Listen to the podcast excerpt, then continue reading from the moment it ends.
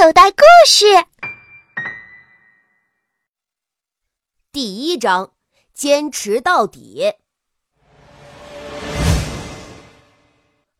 按照本来的约定，猛虎小队和飞禽小队在野外能够生存一周，特种兵学校的教官就会出现。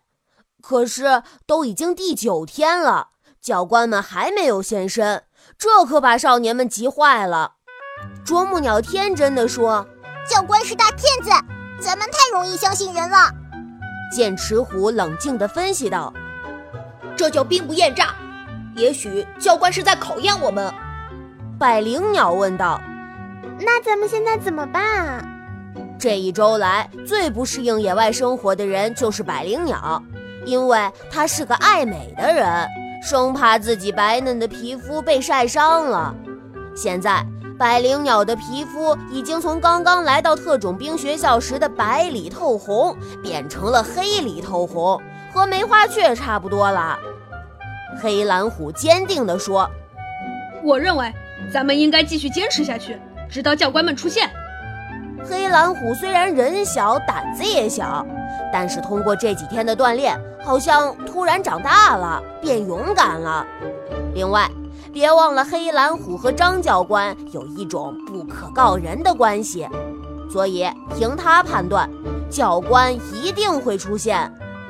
第一个提出反对的当然是百灵鸟，咱们不能坐以待毙，这个鬼地方我一天也不想待了。东北虎力挺黑蓝虎，我觉得这里挺好的，对减肥特有帮助。估计这一周我瘦了十来斤。走路都变得轻快了，尖尾燕说：“拜托，你身上有肉可以减肥，像我们原本就皮包骨头的，已经饿得只剩下骨头了。别忘了，你们是飞禽小队，飞禽就是要瘦，否则根本飞不起来。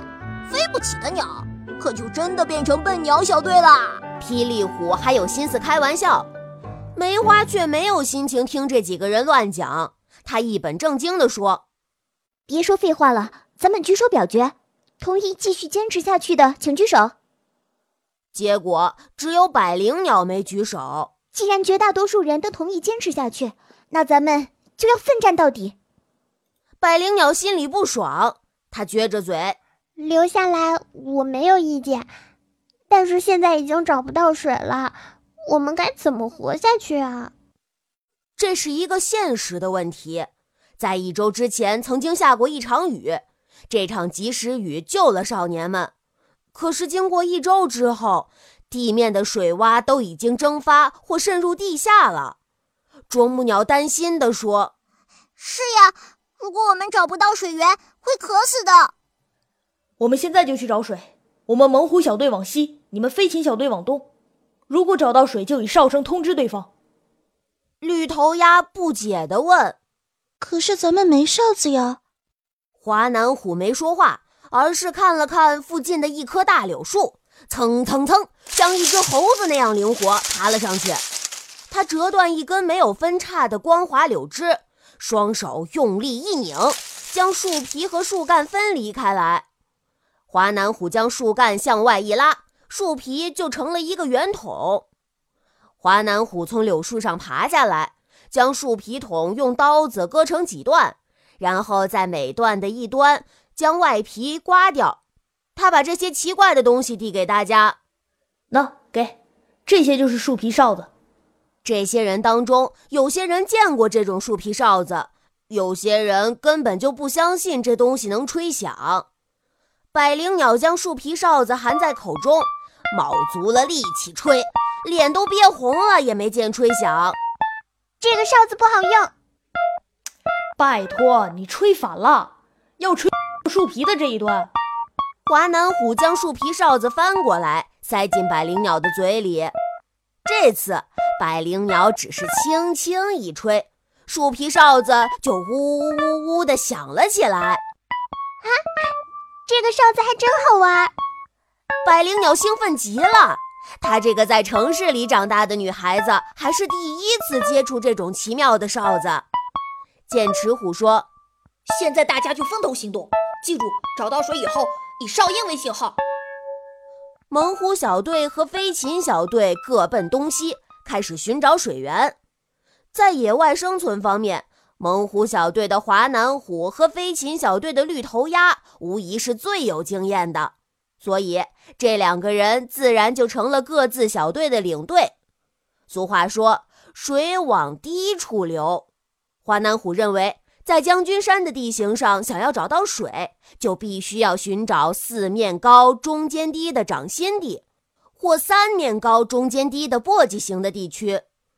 猛虎小队有一张将军山地区的地图，他们将地图铺在地上，寻找这样的地形。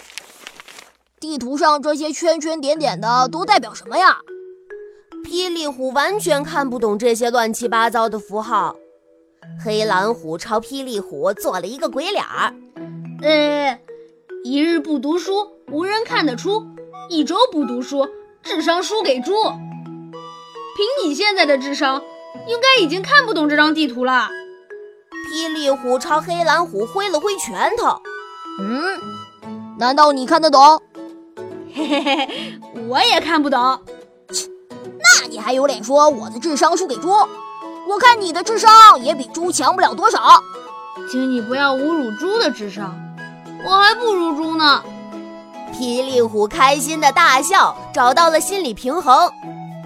华南虎和剑齿虎交换了一个眼神儿，自信地说：“走吧，咱们就朝这个地方去，应该能有收获。”就这样，霹雳虎和黑蓝虎稀里糊涂的就跟着大家一起上路了。华南虎和剑齿虎带队，先是向西穿越山间的丛林，然后又向南一拐，再向西转弯。霹雳虎的头都转晕了，这样拐来拐去的，咱们不会迷路吧？剑齿虎回头一笑：“嘿嘿，你放心，我在沿途都已经做了标记。”黑蓝虎和霹雳虎这才发现，剑齿虎在每走上百米之后。都会在树上用军刀刻出一个猫头的标志。黑蓝虎问道：“你刻这么多猫头做什么用？”剑齿虎简直哭笑不得：“拜托，我刻的是虎头，好不好？”黑蓝虎仔细看了看，实在不敢恭维。这明明看上去就是猫头。你别管是猫头还是虎头了，反正这些标记连起来就是我们走过的路线。返回的时候，沿着这些标记走，就不会迷路了。剑齿虎一边说着，一边又在树上刻了一个很像猫头的虎头。